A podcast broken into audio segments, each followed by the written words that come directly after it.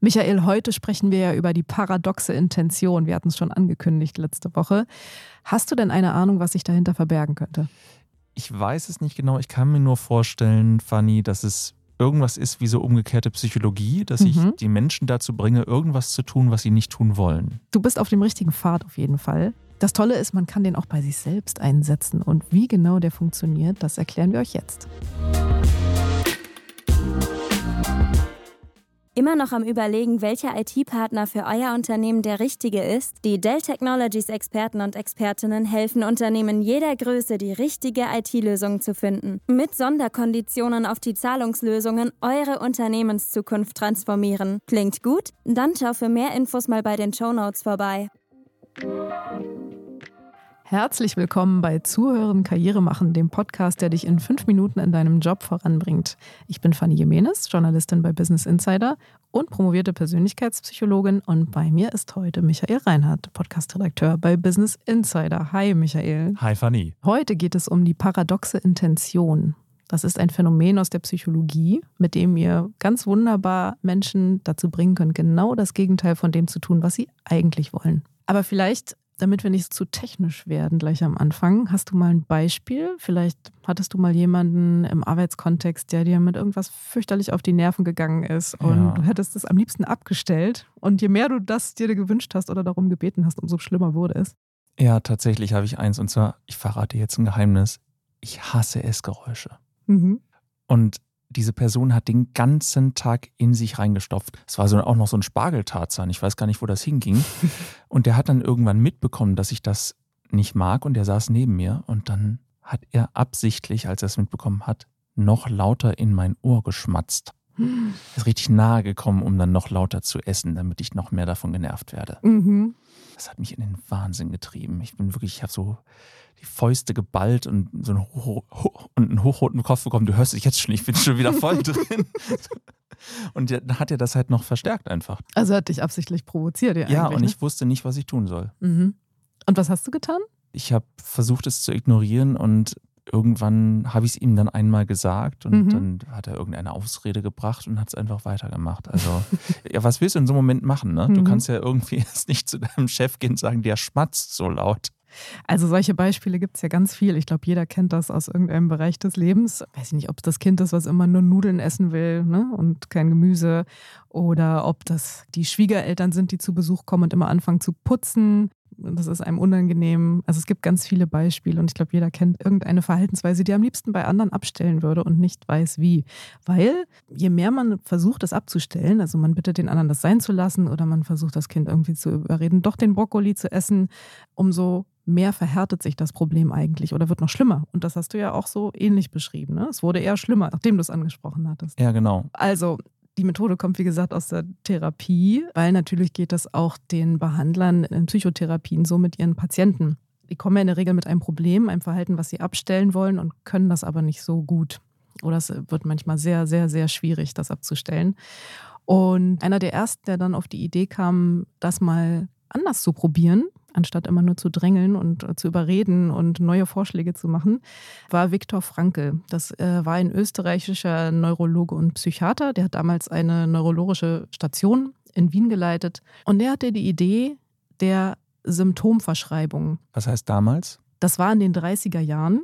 Mhm. Da hat man noch sehr viel rumprobiert. Inzwischen gibt es ein ganzes Set von Techniken unter diesem Phänomen äh, paradoxe Intervention. Diese ganz spezifische, die äh, Viktor Frankl damals erfunden hat, nennt man heute, Achtung, paradoxe Intention. Klingt äh, sehr ähnlich. Okay.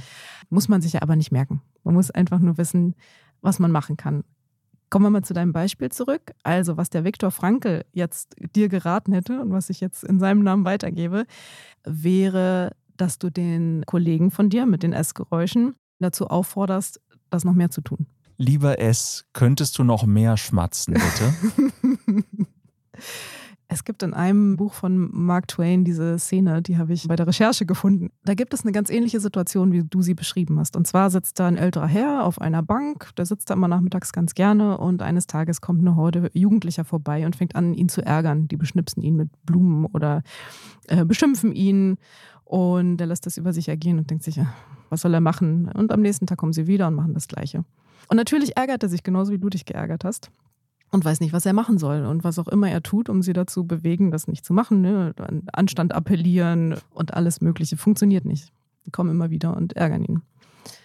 Dann hat er eine Idee. Und als sie am nächsten Tag zurückkommen und wieder anfangen, mit ihm zu stänkern, sagt er, wisst ihr was, wenn ihr morgen wiederkommt und das nochmal macht, dann lade ich euch alle auf dem Eis ein. Also er stellt ihnen eine Belohnung in Aussicht, wenn sie tun, was sie eigentlich nicht mehr tun sollen. Und was dann passiert ist in dem Buch, ist, dass die Jugendlichen wiederkommen, sie stänkern, er kauft ihnen ein Eis. Sie amüsieren sich wie Bolle, dass der alte Mann sie jetzt auch noch dafür bezahlt, sozusagen, ja. oder belohnt, dass sie sich unverschämt verhalten. Und am nächsten Tag kamen sie nicht mehr wieder. Weil sie sich geschämt haben, oder? Möglicherweise, genau. Also der Reiz dieses Verhaltens war weg. Dadurch, dass er sich nicht mehr geärgert hat und dadurch, dass dieses Verhalten sogar belohnt wurde oder herausgefordert wurde. Das heißt, indem ich jemanden belohne für schlechtes Verhalten, wird sich die Person eigentlich bewusst, dass das kein angemessenes Verhalten ist oder wie sie sich gerade in dem Moment verhält? Nee, es muss gar kein bewusster Prozess sein. Also, um nochmal auf das Kind zurückzukommen, was nur Nudeln essen will, da ist die einfache Methode zu sagen: Gut, dann, dann gibt es jetzt nur Nudeln. Machen wir so.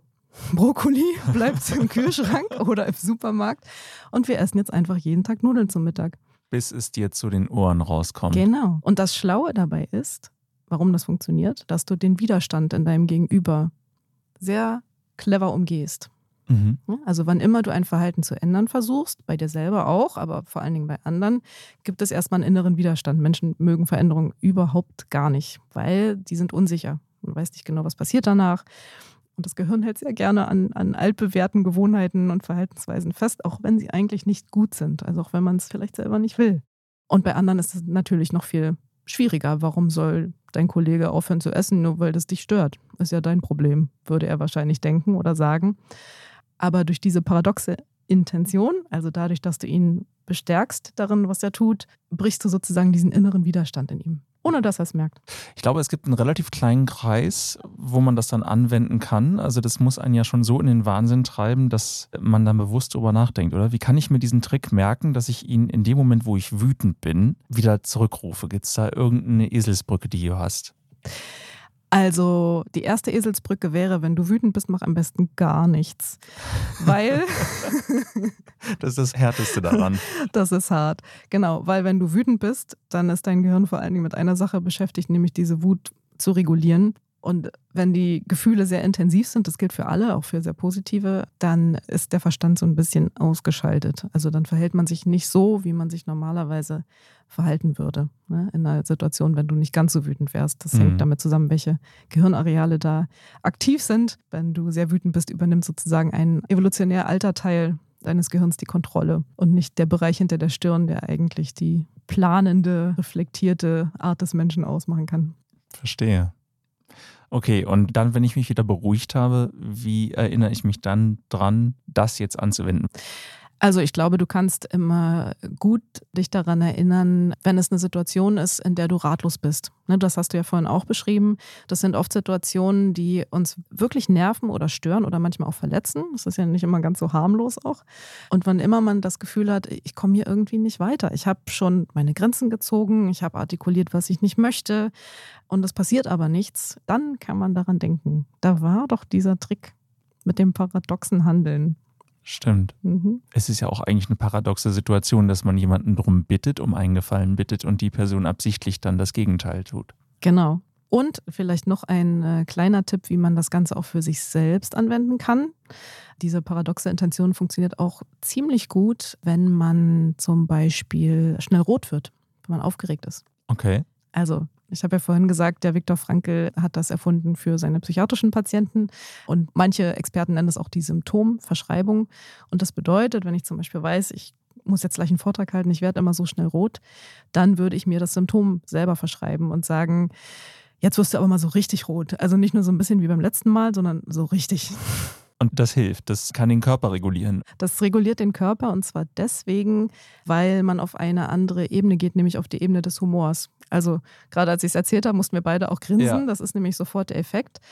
Man umgeht diese Angst, die die Grundlage des Errötens ist oder die Nervosität und schiebt es auf die humorvolle Ebene. Ich manipuliere also wirklich mein Hirn und meinen Körper. So ist das, genau. Ich hatte dazu mal mit einer Therapeutin gesprochen, die ich gefragt habe, wie genau sie das tatsächlich macht, wenn jemand hm, weiß ich nicht, große Angst hat vor öffentlichen Plätzen zum Beispiel. Und da hat sie mir erzählt, dass sie mit einer Patientin, die sich nicht mehr getraut hat, an öffentliche Plätze zu gehen, weil sie dann in Ohnmacht fällt. Weil sie so, so große Angst hat. Okay. Und mit dieser Patientin ist sie an den schlimmsten denkbaren Ort gefahren, nämlich an den Hauptbahnhof und ist mit ihr da rein und hat gesagt, so, aber jetzt fallen Sie mal in Ohnmacht, so viel Zeit haben wir nicht. Wenn das so schlimm ist, wie Sie sagen, dann jetzt aber Hobby. Und natürlich also Entschuldigung, dass ich lache, es ist natürlich furchtbar, wenn man davon betroffen ist, aber diese Methode einfach ist großartig. Ja, und die Frau ist natürlich nicht in Ohnmacht gefallen, sondern musste lachen. Und Lachen ist für unseren Körper und unser Gehirn ein absolut untrügliches Zeichen, dass es uns eigentlich gut geht, dass wir in Sicherheit sind, dass wir eigentlich entspannt sind, dass unser Lachen wiederum dem Körper signalisiert, du ist doch eigentlich alles okay. Da gibt es ja auch diesen Effekt, über den ich mit dir wahnsinnig gern nochmal reden würde, dass man sich zum Lachen selber bringen kann oder selber zwingen kann und dass sich dann die Stimmung und die ganze Körperhaltung wirklich bessert. Mhm. Ganz genau. Vielleicht können wir da nochmal drüber reden, ein andermal. Ja, machen wir. Danke, Fanny. Bitte. Ich werde äh, nie wieder jemanden neben mir haben, der laut schmatzt, glaube ich. Sehr gut. Danke an euch übrigens für das viele Feedback, das uns erreicht hat. Wir freuen uns sehr darüber, auch über Anregungen. Wenn ihr welche habt, immer her damit an podcast.businessinsider.de und bis zum nächsten Mal. Tschüss. Schon von dem Dell PowerEdge Server gehört? Jeder Server von Dell Technologies ist so konzipiert, dass alle eure Anwendungen und Workloads mit Leichtigkeit betrieben und geschützt werden. Für eine umfangreiche Beratung und Sonderkondition auf die Zahlungslösungen stehen dir die Dell-Experten und Expertinnen immer zur Seite. Transformiere die Zukunft deines Unternehmens mit Dell Technologies. Mehr Infos gibt's wie immer in den Show Notes.